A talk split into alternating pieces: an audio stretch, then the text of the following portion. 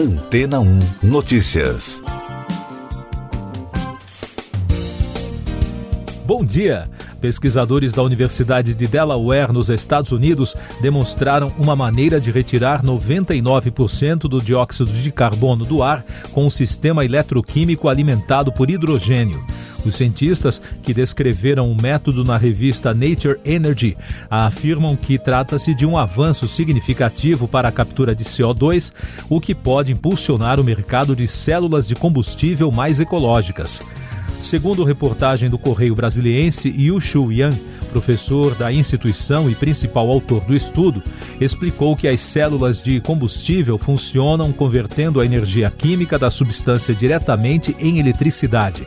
Dessa forma, elas podem ser usadas no transporte para a fabricação de veículos híbridos ou de emissão zero. O professor vem trabalhando no projeto para melhorar as células de combustível de membrana de troca de hidróxido, uma alternativa econômica e mais sustentável comparada às tradicionais usadas atualmente, que são à base de ácido. Mas existe um problema: as células pesquisadas têm uma falha. Elas são extremamente sensíveis ao dióxido de carbono no ar, já que o CO2 dificulta a respiração dessas células, o que reduz rapidamente o desempenho e a eficiência do organismo em até 20%. Agora, os cientistas encontraram uma solução. A equipe conseguiu chegar a um dispositivo eletroquímico que parecia uma membrana na filtragem normal feita para separar gases, mas com a capacidade de coletar continuamente pequenas quantidades de dióxido de carbono do ar. Com isso, os resultados do estudo mostraram que uma célula eletroquímica medindo 2,5 centímetros e meio por 2,5 poderia remover continuamente cerca de 99% do dióxido de carbono encontrado no ar. A pesquisa demonstrou que um protótipo do tamanho de uma lata de refrigerante é capaz de filtrar 10 litros por minuto e eliminar 98% de CO2. Dimensionado para uma aplicação automotiva, o dispositivo teria aproximadamente o tamanho de um galão de leite. O equipamento também poderia ser usado para remover dióxido de carbono em outros lugares, além de carros. Por exemplo, a tecnologia patenteada pode levar ao desenvolvimento de aparelhos de sequestro de CO2 mais leves e eficientes para naves espaciais e submarinos, onde a filtragem contínua é crítica. E daqui a pouco você vai ouvir no podcast Antena 1 Notícias. Lewandowski proíbe uso do Disque 100 para denúncias contra vacinas. TSE assina acordo com plataformas digitais para combater a desinformação.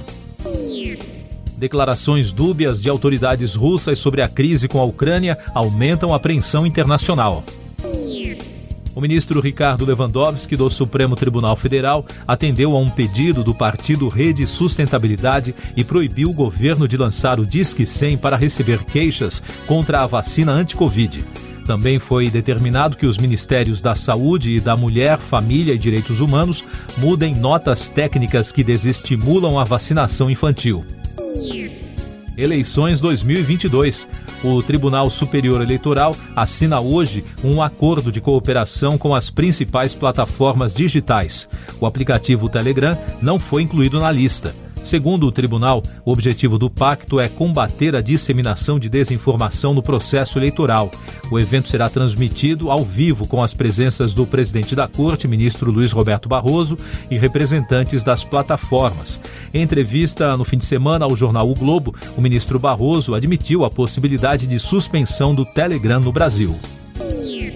A Rússia deu sinais dúbios em relação à crise na Ucrânia na segunda-feira. O chanceler Sergei Lavrov disse ao presidente Vladimir Putin, em uma reunião exibida na TV, que os Estados Unidos apresentaram propostas concretas para reduzir as tensões, mas que a OTAN e a União Europeia ainda não seguiram o mesmo caminho. Já o ministro da Defesa, Sergei Shoigu, afirmou ao chefe de Estado que parte dos exercícios militares está acabando, mas alertou sobre a localização de um submarino americano rondando águas de Moscou no Pacífico. Para analistas, Putin pode estar querendo dizer que está pronto para a guerra, mas ao mesmo tempo acena para uma abertura diplomática. Essas e outras notícias você ouve aqui na Antena 1. Oferecimento Água Rocha Branca. Eu sou João Carlos Santana e você está ouvindo o podcast Antena 1 Notícias, trazendo mais informações relativas às eleições. Em outra decisão do Supremo Tribunal Federal, o ministro Alexandre de Moraes determinou que a Procuradoria-Geral da República se manifeste sobre a conclusão da Polícia Federal de que o presidente Jair Bolsonaro divulgou desinformação sobre o sistema eleitoral. Em caso de confirmação, caberá à Câmara dos Deputados avaliar se autoriza a análise da denúncia. O ministro também decidiu autorizar a PF utilizar a conclusão no inquérito das milícias digitais e determinou o envio dos dados também ao Tribunal Superior Eleitoral, que abriu um inquérito administrativo para apurar as declarações do presidente. O presidente do Superior Tribunal de Justiça, ministro Humberto Martins, decidiu pela arquivação do inquérito que apurava se procuradores da Lava Jato tentaram intimidar e investigar ilegalmente os ministros da corte. Segundo o portal UOL, na avaliação de Martins, não ficou configurada a existência de crime na conduta dos procuradores. O militar brasileiro Manuel Silva Rodrigues vai ser julgado por videoconferência nesta terça-feira pela Justiça Militar da União por tráfico internacional de drogas. Ele está preso há mais de dois anos na Espanha. O segundo sargento foi detido em junho de 2019 com 39 quilos de cocaína em um avião da Força Aérea Brasileira que dava apoio à comitiva presidencial. Os números da Covid no Brasil. O país registrou na segunda-feira 464 mortes pela doença em 24 horas, totalizando mais de 638.900 óbitos desde o início da crise. A média móvel nos últimos sete dias é de 885, com tendência de alta. Também foram notificados 58.100 novos casos, somando mais de 27 milhões e meio. Com isso, a média móvel de infecções nos últimos sete dias foi a 133.700, com tendência de queda. E os dados da vacinação mostram que já passa de 153 milhões o número de brasileiros que completaram o esquema vacinal, o que representa 71,24% da população. Economia, turismo. A emissão de vistos americanos de viagens de lazer e de negócios para cidadãos brasileiros disparou e já está se aproximando da média anterior à pandemia. Segundo reportagem do Estadão, em dezembro de 2021, 43 mil vistos foram emitidos, o equivalente a 1.400 por dia, movimento que foi impulsionado pela reabertura das fronteiras do país cerca de 20 milhões e meio de clientes, pessoas físicas e empresas fizeram consultas até o meio-dia de segunda-feira para saber se tem dinheiro esquecido nos bancos. Isso porque o sistema do Banco Central foi reaberto para consultas após apresentar problemas em janeiro, quando o volume de acessos derrubou o site da instituição. O endereço é valoresareceber.bcb.gov.br. Segundo dados da empresa de pesquisa energética, o leilão de energia nova de 2022 bateu o recorde de inscrições de projetos. O leilão busca propostas que daqui a quatro anos irão integrar o parque do setor elétrico nacional. De acordo com o Ministério de Minas e Energia, os projetos de geração de energia solar e eólica representam 95% dos cadastros. Segundo a Confederação Nacional do Comércio, o faturamento dos serviços no carnaval deste ano deve ser 33% menor do que no período pré-pandemia. De acordo com as projeções, os eventos devem movimentar 6 bilhões de reais, volume 21% acima do mesmo período do ano passado, quando as festas foram suspensas por conta da pandemia.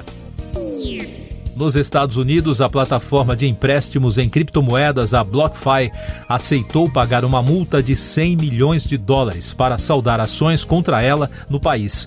A empresa foi processada por não ter seguido as regulamentações de registro de seus produtos, que geraram rendimentos e que atraíram cerca de 600 mil investidores. A crise Rússia-Ucrânia e a economia.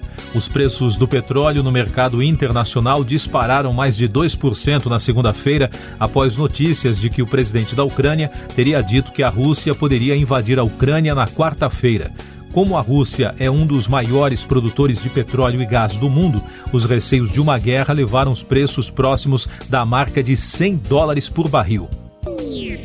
No Brasil, o presidente da Petrobras, o general da reserva Joaquim Silva e Luna, disse a Reuters que a estatal acompanha a tensão na região em meio a uma escalada de preços do petróleo.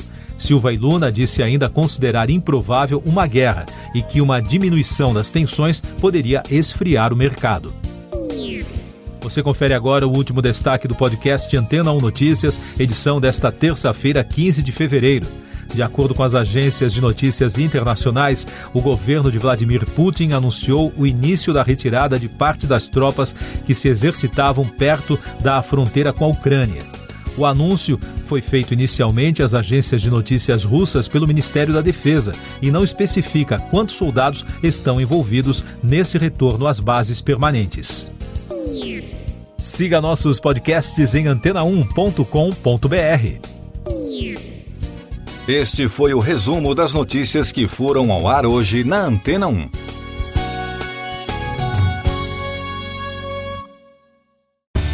Depois de tanto conteúdo legal, que tal se hidratar com água rocha branca? O consumo regular de água durante o dia traz benefícios para a saúde, como, por exemplo, manter a pele bonita e hidratada. Rocha Branca, da fonte direto para sua casa.